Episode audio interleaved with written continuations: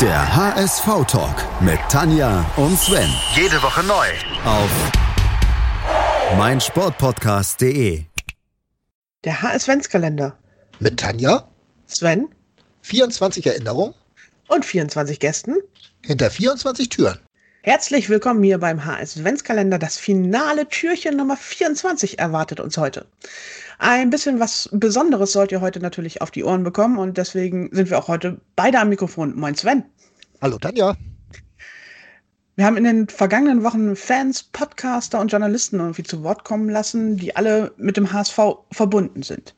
Heute haben wir uns einen Gast eingeladen, der mal HSVer war und sich jetzt anders orientiert hat. Zu Gast ist Florian at Fuller. Moin Florian. Moin.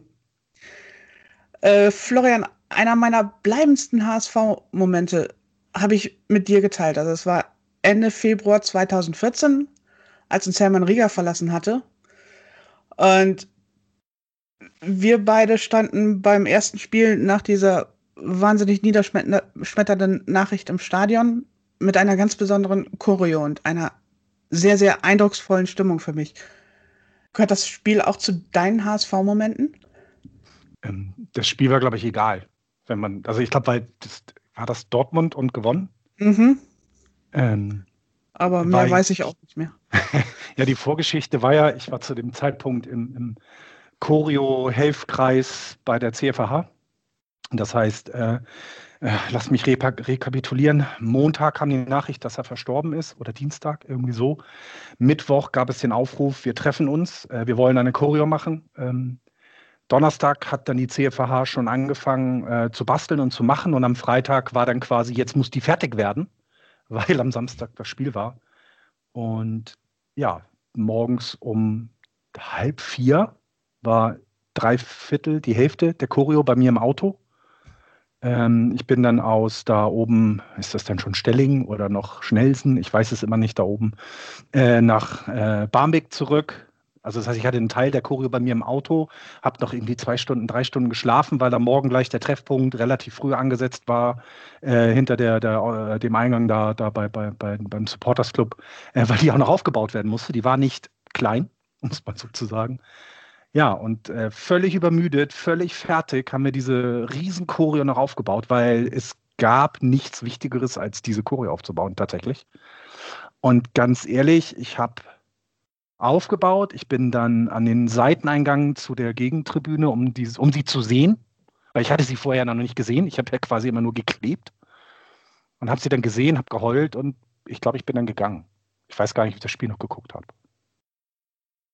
Also ich weiß, dass das Spiel wahnsinnig schwierig war, weil also diese ganze Stimmung, das war eigentlich nur Hermann Rieger, ob da unten jetzt noch Fußball gespielt wurde, das war in dem Augenblick dann auch egal. Absolut. Es war, ist, ganz ehrlich, die hätten auch 5-0 verlieren können, 8-0 gewinnen, das ist scheißegal. Wirklich. Ja. Florian- es ging um was anderes. Uns hören immer wieder vereinsfremde Menschen zu und die können sich diesen Mythos, diese, diese, diese Strahlkraft des Hermann Riegers immer nicht so ganz vorstellen. Was hat er für dich bedeutet? Der war die einzige wirkliche Konstante in dem Club. Ähm, der war seit, seit der Happel-Zeit da. Ähm, die Happel-Zeit war, äh, also ich mein, mein Vater ist älter als ich, der kennt noch die Vor-Happel-Zeit. Äh, die kenne ich nicht. Also ich bin ähm, wirklich um und bei 87 beim HSV end, end, endgültig dann gelandet gewesen als 13-Jähriger. Und dann auch gleich mit Dauerkarte und jap, jap, jap. Ähm, und, und Hermann war immer da. Ähm, Hermann war immer im Verein und vor allem war er nicht, ähm, er, er hat noch dieses alte, diesen alten Mythos, wir sind alle füreinander da, dargestellt, weil er für jeden immer ein Ohr hatte. Der, der, der hat nie einen Autogrammwunsch abgelehnt. Der hat nie einen, ich, ich werde nie vergessen, ich habe ihn hinter der Bühne m, bei der ähm, äh, ähm, Feier zu, ich weiß, dieser Fanclub da in Berlin, ich weiß nicht mehr, Sitzkissenfraktion. Ja. Hatten die nicht irgendwie Mhm. in Berlin eine riesengroße Party? 50 Lotto Jahre King Bundesliga, 50 Jahre HSV. Ja, genau. Und da ist Lotto King Karl aufgetreten und ich war hinter der Bühne, weil ich irgendwie, Genau. ich wollte das Rautenradio, glaube ich, ankündigen. Irgendwie sowas. Und ich stehe hinter der Bühne und der vom Krebs gezeichnete Hermann Rieger steht vor mir und ich bin, ich, ich war so überrascht, dass er überhaupt da ist, weil das wusste niemand. Hab gesagt, hallo Herr, wie geht, äh, Buschi habe ich glaube ich nee, äh, hallo Hermann, wie geht's dir, habe ich geguckt. Und er guckt mich an, Buschi, wie geht's denn dir? Also, weißt du, so dieses, ihr kennt das ja, dieses, er hatte immer ein freundliches Wort, er hat immer gelächelt und er, er, stand quasi so für das, wo ich mir, wie ich mir vorgestellt habe, dass Menschen sich mit dem Verein identifizieren. Denn ich kenne weniger Menschen auf diesem Planeten, die mehr HSV waren als Hermann Rieger. Und wenn ihr jetzt weiter darüber reden, dann trinke ich jetzt lieber einen Schluck Whisky, sonst fange ich an zu heulen. Nein, ich möchte jetzt bloß noch eins dazu sagen. Äh, für uns schließt sich heute auch so ein kleiner Kreis, deswegen wollte ich da auch gerne nochmal drauf ansprechen. In der ersten Tür, da hat unser Alex aus Berlin über Hermann Rieger gesprochen. Äh, vielleicht hört ihr da nochmal rein und da erfahrt ihr auch so ein bisschen was, was der Hermann uns bedeutet hat. Tanja, mach du mal weiter, bitte. Ja, also für mich auch sehr schwer immer noch das Thema. Aber Florian, in der Saison hat sich für dich schon abgezeichnet, dass dein Abschied vom HSV naht. Hast du da trotzdem noch irgendwie positive Erinnerungen an diese letzten HSV-Momente für dich? Naja, was, was heißt, ja, ich, ich, ich gucke jetzt nicht und äh, sehe nur das Negative rückblickend. Das ist ja Quatsch. Ich bin äh, 25 oder 26 Jahre HSV-Fan gewesen und das ist, wird auch immer da sein. Und äh, seid ihr noch da? Ja. ja. Ah, okay, aber mein Rechner hat sich gerade abgeschaltet, um Gottes Willen. Also, ich werde immer, ähm, also das gehört ja zu mir, diese Zeit als HSV. Und deswegen gab es dort natürlich auch positive Momente, ähm, aber das Negative wurde halt immer mehr. Das ist halt das Schlimme dann gewesen. Und das hatte jetzt nichts mit dem Fußball zu tun äh, oder mit Abstiegssorgen weil das hat man ja auch gerne dann den Leuten vorgeworfen, ähm, die sich dann quasi vom Verein abgewendet hatten, so nennen wir es mal so. Ähm, es gab positive Momente in der Zeit. Also ich, äh, also so, ich meine, das, äh, äh wir, wir, werden das Fürth-Spiel ja nochmal haben, aber ein Fürth-Spiel, Sven, haben wir auch zusammen gesehen, nämlich das ja. Hinspiel der Relegation. Auch das ähm, Rückspiel. Äh, das Rückspiel meine ich ja auch, genau, genau, im Start. Da waren wir im Stadion, wir waren nicht in Fürth. Und das sind Momente, die natürlich in einer Form emotional so aufgeladen sind, dass ich mich, glaube ich, heute noch daran erinnern kann, wie ich mich die 90 Minuten gefühlt habe, nämlich völlig kaputt, also so völlig leer am Ende. Ich glaube, es gab diese Leere nur noch einmal mehr, Fulham. Ähm, ich war dort. Ich glaube, Leere habe ich mich nie wieder gefühlt, glaube ich, seitdem, ähm, was Fußball angeht. Aber es gab doch positive Momente, ja, klar. Ja, also wenn ich dazu noch mal eins sagen darf, auch während dieser ganzen Ausgliederungsgeschichte, wo wir nicht immer einer Meinung waren, äh, habe ich dir immer sehr, sehr hoch angerechnet, dass man sich mit dir immer unterhalten kann, immer unterschiedlicher Meinung sein konnte, aber sich immer in die Augen gucken konnte. Und das habe ich bei dir wirklich immer sehr genossen, muss ich ganz ehrlich sagen. Und deswegen fehlst du mir auch so ein bisschen im HSV hm. mit deiner Art. Ihr fehlt mir ja genauso mit eurer Art, das kommt, das kommt ja dazu. Aber es, ist, es ändern sich halt Dinge im Leben und es ändern sich auch Sachen, es ändern sich auch Gefühle für, für Dinge. Ähm, und man muss halt irgendwann, also die, es, es, also es hatte ja, es hatte ja mit so vielen Dingen zu tun. Es ging ja äh, primär sogar noch nicht mal um die Ausgliederung selber. Das ist ja das Schlimme daran. Das Schlimme daran, dass es ja noch nicht mal um die Ausgliederung selber ging, wie, wie bei vielleicht ganz vielen, die dann aus dem Verein auch ausgetreten sind sondern es ging ja eben darum, dass keinerlei Diskussion möglich war. Und das haben wir immer hinbekommen. Wir konnten uns immer trefflich und gut streiten, diskutieren, reden. Wir haben nochmal der gleichen Meinung, aber am Ende haben wir immer das Gleiche gewollt, nämlich dass, dass, dass, es der Mann, dass die Mannschaft gut spielt, dass wir sie unterstützen, ähm, dass wir da sind für die Mannschaft. Und das war immer groß, größtes Gut. Und da war es auch egal, wenn der eine für die Ausgliederung ist, ein anderer dagegen, weil das ist so. In einer Demokratie muss man äh, Mehrheiten auch mal ertragen können. Nur das Ganze drumherum, das Wie, das hat mich halt komplett abgeschreckt. Und das äh, sehe ich auch in der weiteren Entwicklung, so wie ich jetzt quasi die AG entwickelt, sehe ich ja viele Dinge, die äh, so, ge so geworden sind, wie ich es gedacht habe und was ich nicht unterstützen wollte. Ich sehe es aber auch bei anderen Clubs. Ich habe gerade heute gelesen, dass Union Berlin zum Beispiel einen Satzungsänderungsantrag Auftragskomitee äh, äh, erschaffen wird. Und da sage ich auch, Kinder, dann gliedert aus. Wenn ihr nicht wollt, dass ihr ein demokratischer Verein seid, dann hört auf damit. Dann fangt nicht an, Dinge irgendwie zu verklausulieren äh, und zu vorzugaukeln, dass es noch Mitbestimmung gibt. Weil, das muss man auch deutlich sagen, es gibt ja Gründe dafür, warum man eine Mitbestimmung nicht möchte oder auch nicht unterstützen. Das ist völlig in Ordnung. Aber das ist auch nicht schlimm. Ähm, nur dann soll man es einfach sagen einfach mal ehrlich sein. Ja, ich meine, das war mein Plädoyer. Das haben wir ja auch dann wunderbar den Stuttgartern vorgemacht und jetzt sind die Schalker dran und es läuft irgendwie überall gleich. Ne? Also ja. ja. Ja, und das hinterher ist ja auch nicht das Problem. Es geht ja auch gar nicht darum, ich meine, mein Neffe ist jetzt 20, 21, 20, 21, 20. Äh, und der, der ist begeisterter HSV-Gänger. Ne? Also wenn er darf jetzt nicht, logischerweise, aber der geht mit einer Begeisterung zum HSV, wie ich sie wahrscheinlich als 20-Jähriger hatte. Das kann man ihm, was soll ich ihm das jetzt vorwerfen? Ihr geht weiterhin noch zum HSV und fiebert mit. Soll ich euch das vorwerfen und sagen, ihr, ihr habt, nee, habt ihr nicht. Ihr habt die Liebe zum Verein weiterhin, das ist alles gut. Ist ja alles okay. Nur ich halt nicht. Ist auch nicht schlimm. Vermisst du es denn zwischendurch mal?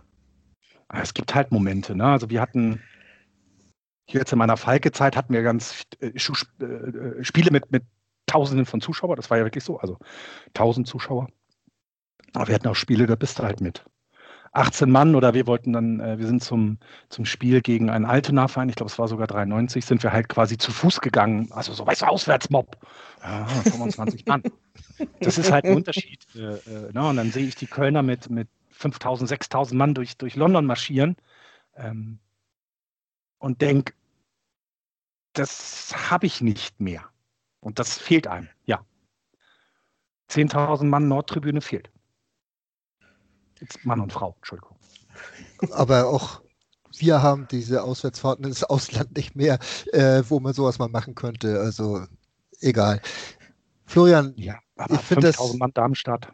Ja, weißt du ehrlich, also ist vollkommen klar. Ich, ich weiß, was du auch meinst. Ich, mir ist doch vollkommen klar, was du meinst. Und äh, äh, bei dieser, bei dieser Geschichte der, der Ausgliederung muss man ja auch sagen, äh, wir haben es eben schon angesprochen, da haben sich wirklich viele bis aufs Blut gefetzt und, und äh, du warst einer, mit dem man reden konnte, klar. Ähm, hast du auch im Nachhinein bei, bei euch Falken da noch viele Gespräche drüber führen können, äh, wie es denn hätte besser, anders und überhaupt laufen können oder sollen beim HSV? Ähm, jein weil es ja, also ja, wir haben Gespräche über den HSV geführt äh, und zwar äh, immer wieder, weil Dinge sich ja quasi immer wieder ergeben, dass man was hört und was liest. Wir haben über das Spiel, das, das Endspiel, äh, das Europacup Endspiel da in, im, im Volksparkstadion nochmal gesprochen, weil alle noch zu dem Zeitpunkt völlig gebannt waren vom, vom HSV. Wir haben aber über das Thema Ausgliederung gar nicht mehr gesprochen, weil die Leute, die dann dort waren, das waren ja alles quasi Ausgliederungsgegner, wenn man so will. Äh, wir haben noch mal eine ganz, ganz äh, lange Diskussion, war ich da schon im Präsidium oder nicht, darüber geführt, ob wir, ob wir uns als Falke zum Thema 50 plus 1 melden sollten, weil da gab es gerade ganz viele Aktionen von Fangruppierungen und dann haben sich einige Fanclubs des HFC Falke auch dort mitgemeldet und dann haben wir gesagt, müssen wir jetzt vielleicht als Verein was sagen und ich bin der Meinung gewesen, nein, weil wir haben mit 50 plus 1 nichts zu tun. Das sind die da oben. Ne? Also das ist der Profifußball, das sind nicht wir. Äh, wir haben, naja, wenn die Vereine gefallen sind, ne, also so in Stuttgart oder in Bochum oder was auch immer alles, dann haben wir mal drüber gesprochen, aber nicht nochmal, was hätte man besser oder anders machen können. Du kannst es nicht mehr ändern. Klar. Mhm. Kommen wir mal zu deinem HSV-Moment, den du dir überlegt hast. Was ist das das zweite Spiel gegen Fürth, das du vorhin schon angesprochen hast? Und das kommt danach, weil das war, also es gibt so emotionale, es gibt so Dinge. Ich hatte ja gehofft, dass ich nach meinem Lieblingsspieler mal gefragt werde, weil das werde ich immer wieder. Und mein Lieblingsspieler beim HSV so über die Jahre war und ist immer noch, weil er immer noch HSVer ist, Rodolfo Cardoso. Ich habe diesen ich, wenn mich jemand fragt, was wäre der beste Fußballer, den ich je im Trikot des HSV gesehen habe, würde ich immer Rodolfo Cardoso sagen. Das war, das war jemand, der, den, zu dem habe ich aufgeschaut weil er auch ein Mensch ist, weil ich durfte ihn auch mal persönlich treffen, das erzähle ich gleich noch. Aber mein Fußballmoment mit Cardoso war 1996.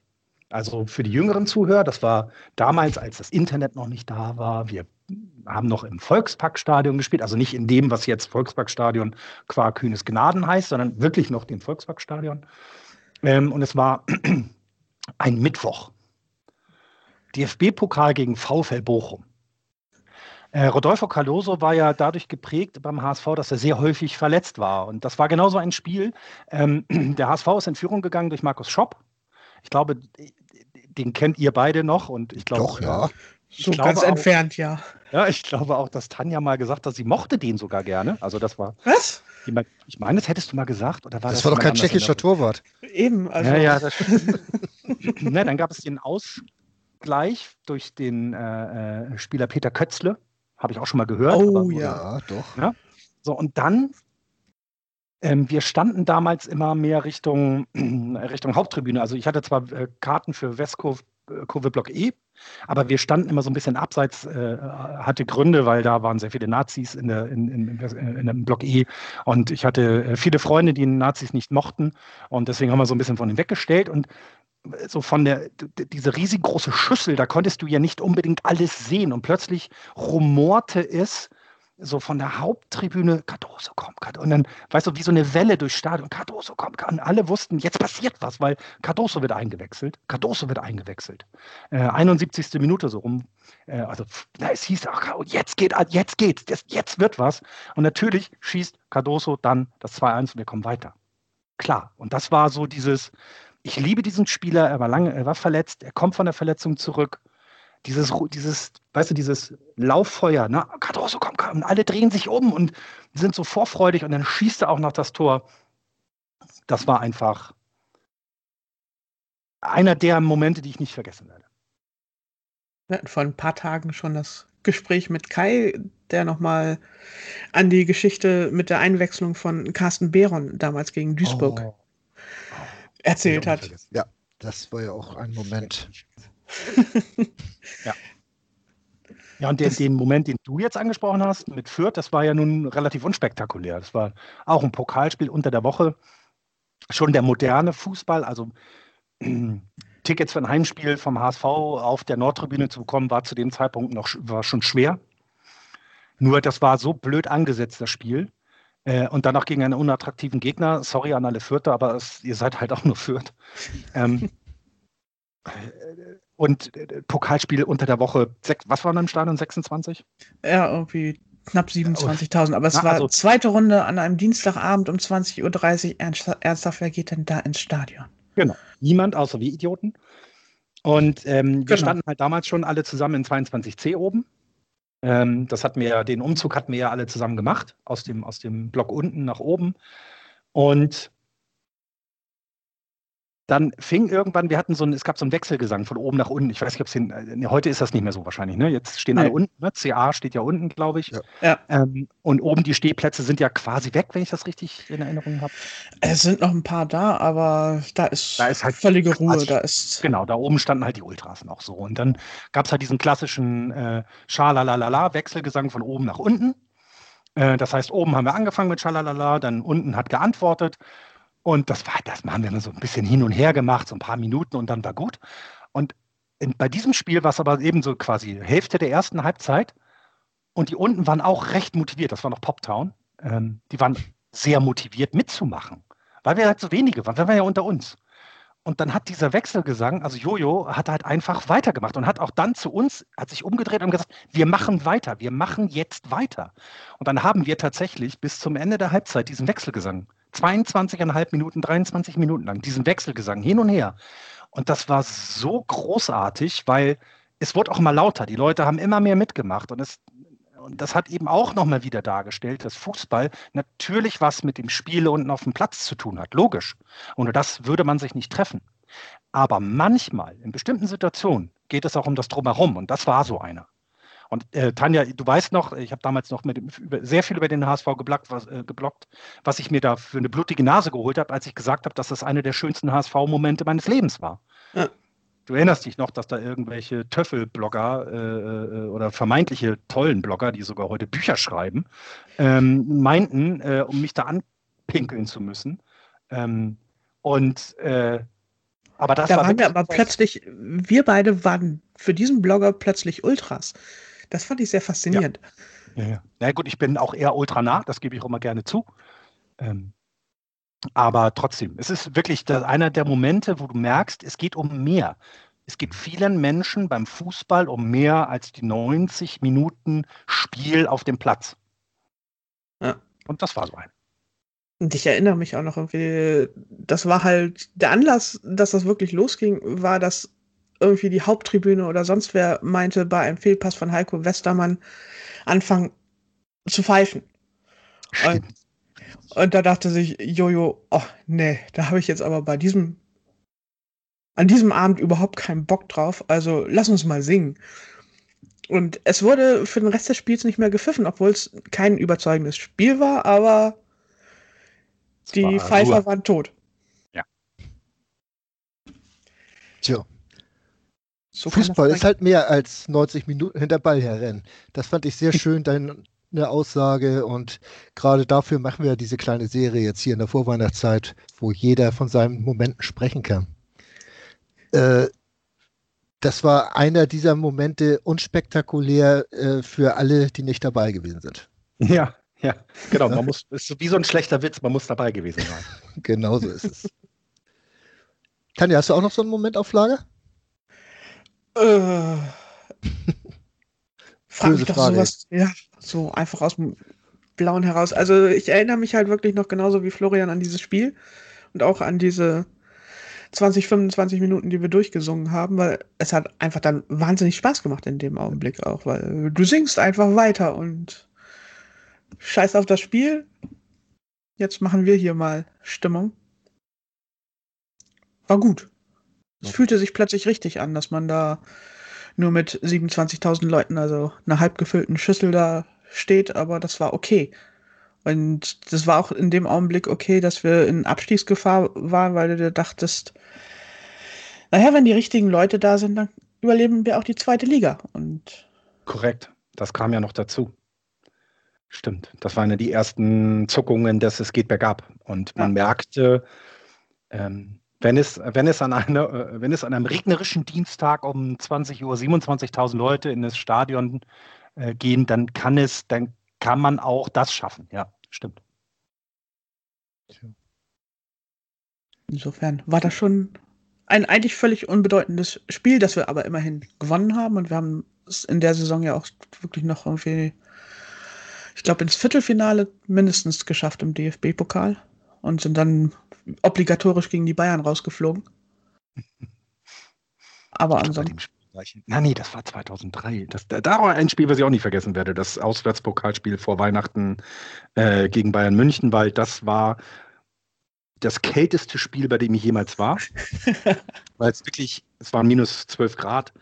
Äh, und äh, ich hatte halt, ich war beruflich in München, deswegen hast du quasi nicht irgendwie 600.000 Tonnen Klamotten mit. Und äh, am Ende, und das gebe ich auch jetzt gerne zu, das habe ich damals gemacht, war ich froh, als ohne Arcrace das Tor geschossen habe, ich einfach nach Hause konnte. so kalt war es. Alles, bloß keine Verlängerung. Ja, so kalt. Äh, äh, äh, das war, ja doch, das, vielleicht wart ihr auch im Stadion. Irgendeine UI Cup oder UEFA Cup, ich weiß es gar nicht mehr. Saint-Etienne, war das Asse? 5? Ja, nee, dieses Spiel, wo es geregnet hat die ganze Zeit auch unter der Woche und äh, quasi äh, dann in, in, entsprechend, also der, der Wind Richtung Westtribüne und du warst vorne komplett durchnässt, weil der Regen dir die gesamte Zeit gegenüber war und dann, nee, du verlierst irgendwie, ja, irgendwie 0,2, 0,5 irgendwas und es regnet und regnet und regnet und hinten war ich knochentrocken, weil der Wind halt von dort kam und du sitzt nachher in der Bahn und denkst, warum mache ich das? Was, was soll das? Ich bin nass, es war ein, ein ultra schlechtes Spiel und du bist aber trotzdem, naja, dann am Samstag ging es wieder los, wenn es ein Heimspiel war danach. Bist halt doch wieder hin. ja, ich erinnere mich dann noch an ein Spiel, oh, was, 2014, 2015 irgendwann gegen Schalke, wo es dann auch minus 10 Grad waren, gefühlte minus 20 und du standest da oben auf jeden 22C und es war einfach nur lausig kalt und du wolltest nur, nach, nur noch nach Hause und da war es doch auch scheißegal, dass du gegen Schalke verlierst und mittendrin in diesem scheiß Abstiegsschlamassel drin, weiter drin hängst, aber einfach nur nach Hause, einfach nur ins Warme. Naja, und jetzt, jetzt, also jetzt ist es eben so, ne, diese, diese Fußballmomente, die hat man ja dann auch egal, wo man ist, ne? Das sind dann eben so Spiele, wo auf irgendeinem scheiß Amateurplatz in Hamburg der Wind pfeift wie blöd, egal wann, es pfeift immer Wind. Und du stehst da und denkst, was soll das? Es spielt gerade die zweite Mannschaft in der Kreisklasse. Warum bin ich jetzt hier? Das muss doch nicht sein. Und du merkst dann eben, naja, es geht halt um mehr. Ne? Und vielleicht ist das eben, was Fußball mehr ausmacht als vielleicht andere Sportarten, weil es mehr Menschen gucken. du triffst dich halt mit Menschen, die das Gleiche wollen. Die wollen, dass dein Verein gewinnt. Und das verbindet ja schon mal, ob du alt bist, jung bist, Männlein, Weiblein, groß, klein, dick, dünn. Äh, jetzt will ich nicht sagen rechts, links, weil da gibt es Unterschiede dann. Aber auch da kannst du ihm sagen, ich bin konservativ oder ich bin bla bla bla. Also du, du kannst ja sogar unterschiedlicher politischer Meinung sein. Am Ende möchtest du deinen Verein nach vorne schreien. Und dann stehst du halt irgendwo bei, äh, in Heusbüttel hinter einer Koppel, wo die Pferdekoppel mehr Platz einnimmt als der Fußballplatz, äh, wo du da rumlaufen musst. Und es regnet, es ist matschig und es ist alles schlecht. Du verlierst da immer und gehst trotzdem hin. Oh. Weil, naja, aber äh, trotzdem erinnern wir uns an solche Abende und nicht an das Fußballspiel, sondern an die Menschen, die dabei waren. Genau. mit denen du das eben durchstehst. Und das ist, glaube ich, das, was das so besonders macht, alles. Deswegen reden so viele Leute. Ja, weil letztlich ist so ein Verein dann doch wieder ein ganzes Stück weit Heimat. Genau, genau, weil alle das Gleiche wollen. Ne? Genau ja. das. Sie wollen alle das Gleiche, sie wollen, dass die Mannschaft gewinnt. Sagen wir mal das jetzt quasi auf den Fußball begrenzt. Ne? Sie wollen, dass die Mannschaft gewinnt. Ja. Schön. Du hast es gerade schon so ein bisschen angesprochen. Jetzt die Geschichte mit Falke. Hast du da auch schon so bestimmte Momente, wo du dir denkst, so, ach ja, das werde ich mein Lebtag nicht mehr vergessen? Ja, der Aufstieg in die Bezirksliga. Ihr seid schon mal aufgestiegen, ist das nicht toll? Ja, oh, hab, es gab Jahre, da, es gab ja zwei Jahre hintereinander, sind wir nur aufgestiegen mit beiden Mannschaften. Äh, was dann halt krass ist, also äh, weil man das so, ja, so der erste Aufstieg, das vergisst man tatsächlich nicht, da weiß ich aber gar nicht, wo ich war, oder ich, ich war wahrscheinlich betrunken. Der Aufstieg in der zweiten Mannschaft in die Kreisliga zum Beispiel, das weiß ich noch, da war ich in äh, Heist, also irgendwo auf dem Dorf in Schleswig-Holstein und die hatten den größten Platz. Also es gibt ja so bestimmte Maße, die ein Platz haben darf. Und heißt, hat halt gesagt, wir ballern hier mal. Wir haben den größten Platz der Welt. Und ich weiß noch, dass unser Rechtsaußen, äh, äh, äh der äh, äh, auf den Platz geht und sagt, oh, das hat heute mit Laufen zu tun. ja, weil da kannst du nicht mal eben einen Ball spielen, sondern du musst alle Kraft nehmen, damit er überhaupt irgendwo hinkommt. Räume verdichtet, das funktioniert nicht. Und da sind wir äh, aufgestiegen nach einer ganz, ganz schwierigen Saison mit unserer zweiten Mannschaft und dann in die Kreisliga, weil auch das sind so Unterschiede. Kreisklasse ist halt, da sind viele Rumpelvereine, achte Mannschaften, fünfte Mannschaften, was auch immer. Äh, und wir wollten, dass unsere zweite halt auch auf einem bestimmten Niveau spielt. Und das kriegst du schon in Hamburg in der Kreisliga. Und das war, nach der Saison war das, also ich weiß noch, dass ich nüchtern bleiben musste, weil ich versprochen habe, dass ich die Mannschaft danach mit dem Auto eines Spielers nach Hause bringe. Ninov Markt, nee, Ninov Nord war die Vereinbarung. Und ich weiß noch, Sehr dass der, ja, ja, genau. Ich weiß noch, dass ich den Schlüssel bekomme und dann, ja, dann haben die gefeiert. Dann haben die wirklich gefeiert. Dann haben die, äh, weil das war ein wichtiges Spiel für die. Und dann bin ich nachher mit, ich hört hier Polizei zu, wahrscheinlich nicht. Wir waren im Auto halt mehr als die zugelassenen Menschen. Es war ein großes Auto. Die haben natürlich die gesamte Fahrt gesungen und geschrien und waren betrunken und ich am Steuer. Irgendwo im, in der schleswig-holsteinischen Pampa. Äh, und dann hieß es, ja, hier musst du rechts. Ja, natürlich musste ich da nicht rechts. Das heißt, die Fahrt dauerte länger. Und als ich dann auf Nord war, war ich so glücklich, das Auto abzustellen und mich in die Bahn zu setzen, nach Hause zu fahren und dann ein Bier zu trinken. Das werde ich nicht vergessen. Und natürlich das äh, Aufstiegsspiel gegen Altona 93, gegen die zweite von denen. Das war, das ist so ein Moment, das ist so, so auch für den Verein, für den gesamten Verein schon ein sehr, sehr prägender Moment. Du kommst halt aus diesem Kreisfußball raus in die Bezirksliga. Ähm, und es war damals die Konstellation, ähm, äh, Falke war zu dem äh, letzten Spiel, das war dann auch noch wirklich das allerletzte Spiel der Saison gegen Altona 93, die zweite Mannschaft, äh, war Tabellen, äh, war wir Zweiter, der, nee, wir waren Erster, aber hatten nur irgendwie zwei Punkte Vorsprung. Das heißt, wenn Altona gewinnt, sind die hoch, wenn wir gewinnen, gehen wir hoch. Natürlich gibt es aber noch die Chance, dass du über den Quotienten, also wenn du der beste Zweite in deiner gesamten Staffel, die äh, Kreisliga hat acht Staffeln ähm, und es müssen ein paar mehr Mannschaften hoch als nur die äh, Sieger der, der Kreisliga, ähm, das, dann kann es sein, dass du aufsteigst. Ähm, aber das war halt nicht sicher. Das, das, muss nicht sein. Das heißt, Sieger geht hoch. Und das war wirklich, äh, das war mit äh, riesen äh, Pyrotechnik, Choreo vorher.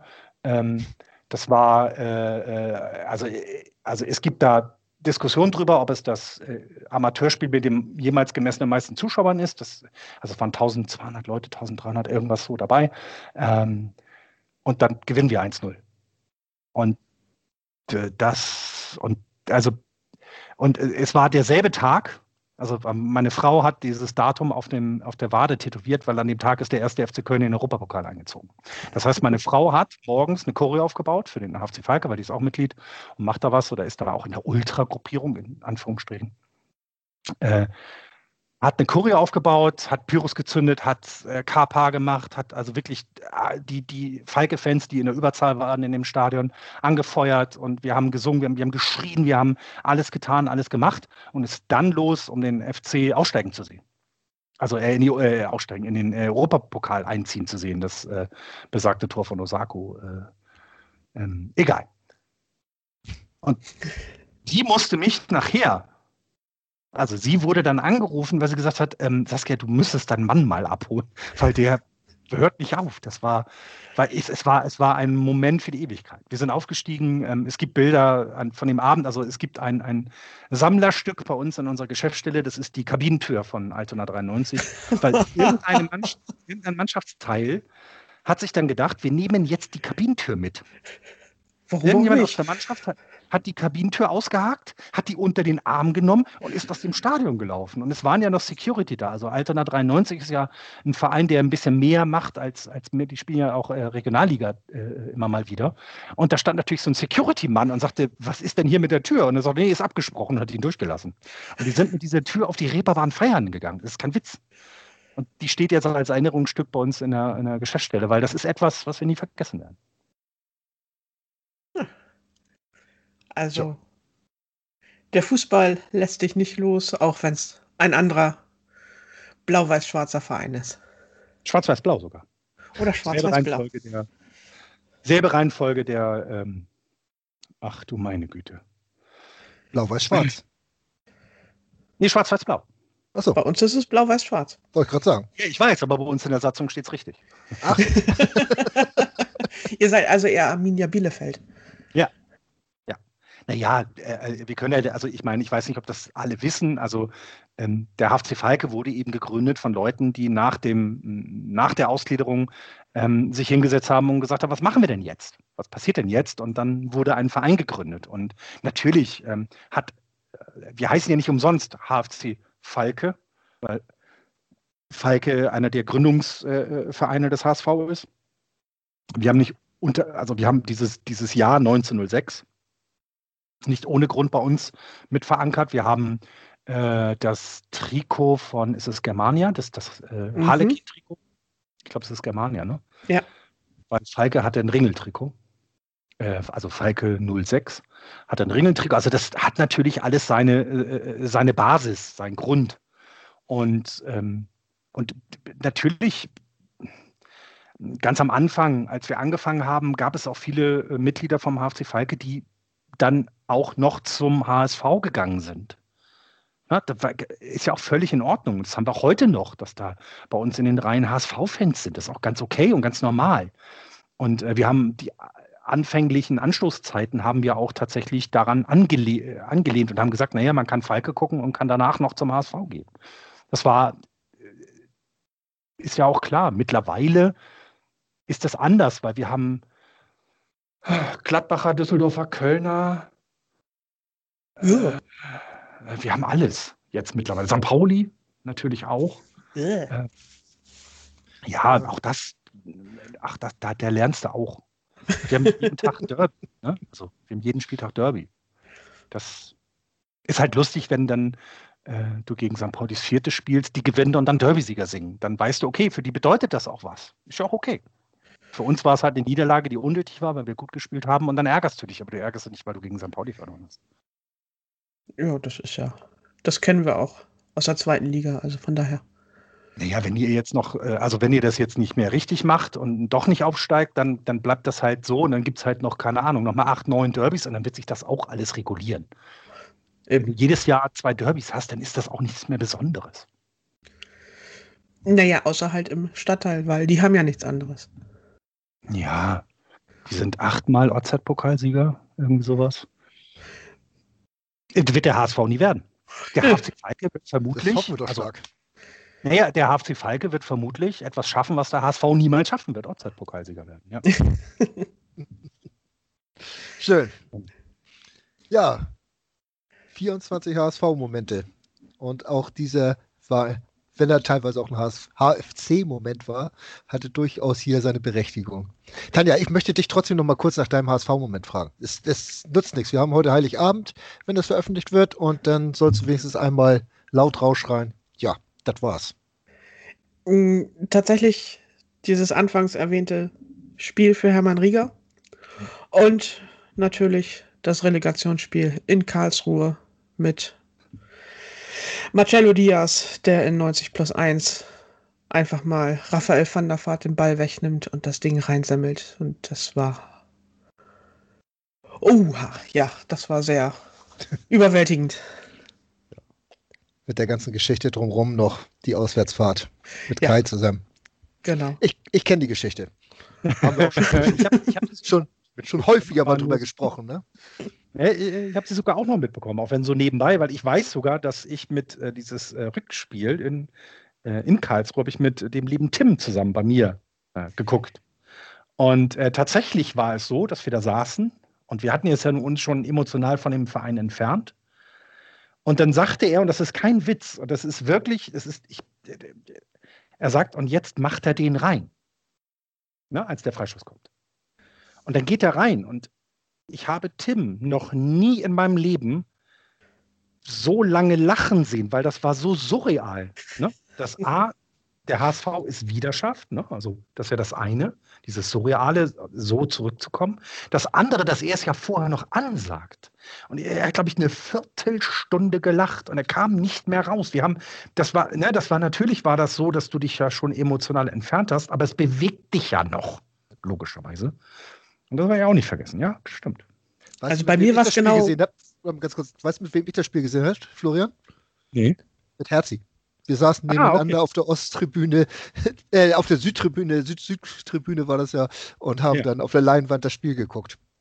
Ja. Der zweiten Ihr habt Hälfte vom. Rautenradio, für alle, die ihn nicht mehr kennen. Achso, ja. Äh, ihr, ihr, ihr habt da wahrscheinlich nicht gelacht dann, sondern. Nein, wir haben nicht gelacht. Nein, nein, aber äh, es war eigentlich auch so, passt gerade so schön, deswegen wollte ich das kurz loswerden. Also bei mir Ja. war es ja tatsächlich in Karlsruhe dann genau andersrum. Also ich war mir so sicher, dass Raphael van der Vaart das Ding in die Mauer haut und es dann vorbei ist. Und dann, Ich habe jetzt nicht alle 24 Türchen gehört, aber ist Raphael van der Vaart dabei? So als, äh, Moment, als einer, der den HSV geprägt hat? Äh, ja, Lars, Herr Eberhard, der hat ihn Das natürlich erwähnt, Bei- weil er erzählt hat von seiner Auswärtstour nach Kopenhagen. Damals ja, gut. im, Das war die erste Zeit. Das ist ja, ja, unvergessen. genau. Ja. Okay, gut. Wieso, Das war ist, noch äh, mal da? Das weiß ich gar nicht mehr. Ja. Ja. Also, ich, Wir haben, also äh, Raphael van der Vaart hat auch bei mir in den Gesprächen immer mal wieder eine Rolle gespielt, selbstverständlich, aber bei mir keine Hauptrolle, muss ich dazu sagen. toller Fußballer. Absolut Toller toller Fußballer. Fußballer. Absolut. Ja, nur Rück Rückholaktionen sind keine gute Idee, grundsätzlich. Das hatten wir schon im letzten Jahr, als wir über Trainer gesprochen haben, schon mehrmals betont, dass der HSV tunlichst die Finger von Rückholaktion lassen sollte, es sei denn, dass dem HSV das gelingen würde, den Florian nochmal zu begeistern. Also die Rückholaktion, die würde ich sogar noch unterstützen, aber ich glaube, da haben Das wir auf wenig Chance. aber Ich, Das äh, jetzt, wo ihr es gerade sagt, ich war ja noch mal im Stadion. Stimmt. Meine Frau ist FC Köln. ja, Stimmt, ja, ja, ja. ja. Äh, und das Lustige ist, dass ich eben, ich bin halt mit den Auswärtsfans angereist und dann Ja. bin ich aber irgendwo oben am, am, am, im, C-Rang da irgendwo rumgelaufen und natürlich, hey, was machst du denn hier? Hey. Ich dachte, ich bin hier völlig anonym, weil auf der FC-Seite, nee, war nicht wirklich. Das war sehr lustig, äh, das auch mal so aus der anderen Perspektive zu sehen, ne? also so aus, aus Gastfanperspektive. Ähm, und äh, da muss man auch immer wieder sagen, dass es äh, A, ein schönes Stadion ist. Also das bleibt so. Ähm, und das natürlich, und auch das ist eben etwas, was wahrscheinlich auch die AG weiß, dass der HSV eben genug Leute hat, die den unterstützen und dass man äh, sehr gut daran tut, äh, denen das so angenehm wie möglich zu machen, dass sie auch weiterkommen, weil das ist ja auch immer wieder spannend, äh, wie wie bekloppt wie, wir sind. Ja, und auch wie, naja, aber auch das Thema Traditionsvereine. Und wie, wie, musst du dich verändern? Wie musst du deine Marke aufstellen? Wie musst du dich platzieren in der Bundesliga, wo eben so äh, Dosenkonstruktionen oder Autohersteller oder was auch immer da hochgreifen? Äh, ich meine, die aktuelle Situation in der zweiten Bundesliga sieht ja auch nicht, dass da Ne? Da, da, regiert nicht das Geld, sondern vielleicht der beste Fußball. Also du musst dich ja irgendwie in, diesen, in dieser Mischung damit reinbringen. Aber das Fund, was der HSV immer hatte, das waren seine Fans. Und das ist auch zum Glück, war das eine der wenigen der Pro Prognosen, die ich damals zur Auslegung gemacht habe. Ich gesagt, es gehen Fans verloren und das ist nicht eingetreten. Mhm. Ähm, es sind andere Fans da, aber ist ja egal, sie sind da. Und das ist immer sehr wichtig und sehr gut und sehr positiv. Und Sven, was ist dein HSV-Moment? Wovon möchtest du erzählen? Lass mich raten, 79. 79 gehört immer dazu. Das ist, das war, aber das hat so viele Gründe. Das ist der Nachbar, mit dem ich da den, im Stadion immer war, mit dem wir uns dann immer, da sind wir zusammen los, haben noch 5 Euro, äh, 5 Mark verdient, damit wir uns die Schülerkarte kaufen konnten. Und dann natürlich dieses Spiel gegen Bayern, als dann das Stadion halb abgerissen war und, und äh, wir irgendwo noch in unserem jugendlichen Wahnsinn natürlich auch aufs Spielfeld gerannt sind und gar nicht so richtig mitgekriegt haben, was da überhaupt los war. Und das ist für mich auch so etwas Besonderes, weil der Freund, den ich da hatte, der war hat nur noch zwei weitere Jahre gelebt und ist dann gestorben. Und deswegen bleibt das auch immer so was ganz Besonderes für mich. Das ist aber auch sehr persönlich. Und genauso persönlich ist, dass äh, ich da auch irgendwo äh, immer noch den, den äh, nach 2013 zurückgucke, wo ich jetzt hier mit dem HSV-Talk angefangen habe, weil das ist auch irgendwo hat mir dieses ganze Reden mit den HSVern, aber auch mit Fans von anderen Vereinen, die bei uns zu Gast waren, äh, das hat mich sehr begeistert und auch bestimmt geprägt, äh, wie schön man äh, mit Menschen umgehen kann. Und auch, wir merken das jetzt gerade bei diesen 24 Türchen, die wir geöffnet haben. Da war wirklich keine Büchse der Pandora dabei. Das waren tolle Geschichten, emotionale Geschichten, äh, die mich nach wie vor begeistern und, und wo man auch sagt, Mensch, wenn man davon von den Emotionen ein bisschen was aufs Spielfeld kriegen würde, dann, ach Mensch, wir wären schon lange wieder erstklassig. Aber es ist wirklich toll und das, das sind so Sachen, die mich am meisten begeistern. Der Abstieg hat mich unheimlich bewegt, muss ich, weißt du ja, wir standen ja nebeneinander, Tanja. Und jo. das sind alles so Sachen, aber auch das Miteinander, wie wir das Ganze begleitet haben und, und auch erlebt haben, das sind schon Momente, die mich sehr begeistern. Ja, ja. Also am Ende lässt sich festhalten, dass der HSV ein Teil eigentlich unserer Biografie ist und ja, ein wesentlicher Teil vielleicht sogar, oder? Ja. Doch, ich meine, das ist die längste Beziehung meines Lebens. Also von daher, äh, da kommt ja. auch nichts mehr. Er hat auch Eltern. Ja, okay. äh, und, Aber ähm, die habe ich mir ja noch weniger ausgesucht als den HSV. Also von ja, daher. das stimmt. Und vor allem, was man dabei immer nicht vergessen darf, wir haben uns äh, ja auch alle darüber kennengelernt. Ja. Also ähm, die Menschen, mit ja. denen du jetzt redest, sei es teilweise Twitter äh, oder wie auch immer, aber du hast vielleicht mal mit denen zusammen ein Spiel geguckt oder hast über den HSV geredet ähm, oder sowas. Und das, glaube ich, äh, wäre ohne den Club nicht möglich. Das muss man ja. auch sagen. Ne? Wir würden uns nicht kennen. Wenn, wir würde es den HSV kennen. nicht geben, würden wir uns nicht kennen. Ne? Auch diese ganzen anderen tollen Menschen von anderen Vereinen, die du nur über dein eigenes Engagement für deinen Verein kennengelernt hast, ähm, du kannst ja bei dir mal ins Nebenzimmer gucken, Florian, oder was auch immer. Äh, das muss man sagen, das ist ein sehr, sehr hohes Gut, was uns der Fußball und unser Verein ermöglicht hat. Ich glaube und, auch. Und also, was immer bleibt, sind die Menschen. Genau, und, und vor allem auch, das ist ja auch das, das Gut, also es gab ja jetzt gerade die, die neuen Diskussionen rum um Fernsehgelder und um Nachhaltigkeit und, und, und was auch immer. Aber es geht ja auch im Endeffekt darum, du musst ja die Leute dafür begeistern, dass sie da hinkommen. Das kannst du eben machen, wenn du ein tolles Produkt hast. Oder aber du kannst diese Geschichten immer weitertragen, dass eben ne, der, der, der, äh, die Mutter ihren, ihren Sohn mit in die Kurve nimmt oder der Vater seine Tochter oder eben der Freund seine Freundin oder der Schulkamerad seine Schulkameradin oder sowas und die, die dort merken, dass es eben, dass du, dass, dass es scheißegal ist, wer du bist. Hauptsache, wir stehen hier zusammen und, und, und sind, sind jetzt für das, was da unten passiert und machen das und machen dies und machen jenes. Ähm, und ich glaube, das ist die große Kraft aller Clubs, die in der Bundesliga oder zweiten Liga oder auch dritten und auch weiter runterspielen. Das ist die große Kraft, die der Fußball in Deutschland hat, äh, den er hoffentlich nicht verspielt mit dem Quatsch, den sie halt im Profifußball machen, äh, äh, äh sondern versuchen das vielleicht sogar noch mitzunehmen. Ja. ja. Ein so. wunderschönes Schlusswort. Finde ich auch. Den Gedanken hatte ich gerade auch. Ja, machen wir Schluss? Wir machen Schluss. Ja, uns bleibt zu sagen, wir wünschen euch ein frohe Weihnachten, kommt gut ins neue Jahr. Es kann eigentlich nur besser werden als das Jahr 2020 und ja, bleibt uns treu und bleibt menschlich. Nochmal herzlichen Dank an alle, die sich für unseren HSV-Kalender begeistert haben, die sich zur Verfügung gestellt haben, uns ein bisschen Zeit geschenkt haben und ihre Momente mit uns geteilt haben. Ganz herzlichen Dank an dich, Florian, dass du wieder mal dabei warst. Es ist mir immer ein Fest und es ist uns immer ein Fest. Und ansonsten bleib gesund und nächstes Jahr können wir vielleicht in einem Jahr mal wieder ins Stadion gucken. Wer weiß es denn? Bis dahin, tschüss. Und nur der HSV. Nur der HSV. Wie baut man eine harmonische Beziehung zu seinem Hund auf? Puh, gar nicht so leicht. Und deshalb frage ich nach, wie es anderen Hundeeltern gelingt, beziehungsweise wie die daran arbeiten. Bei Iswas Dog reden wir dann drüber. Alle 14 Tage neu mit mir, Malte Asmus und unserer Expertin für eine harmonische Mensch-Hund-Beziehung, Melanie Lippisch. Iswas Dog mit Malte Asmus. Überall, wo es Podcasts gibt. Der HSV-Talk mit Tanja und Sven. Jede Woche neu. Auf meinsportpodcast.de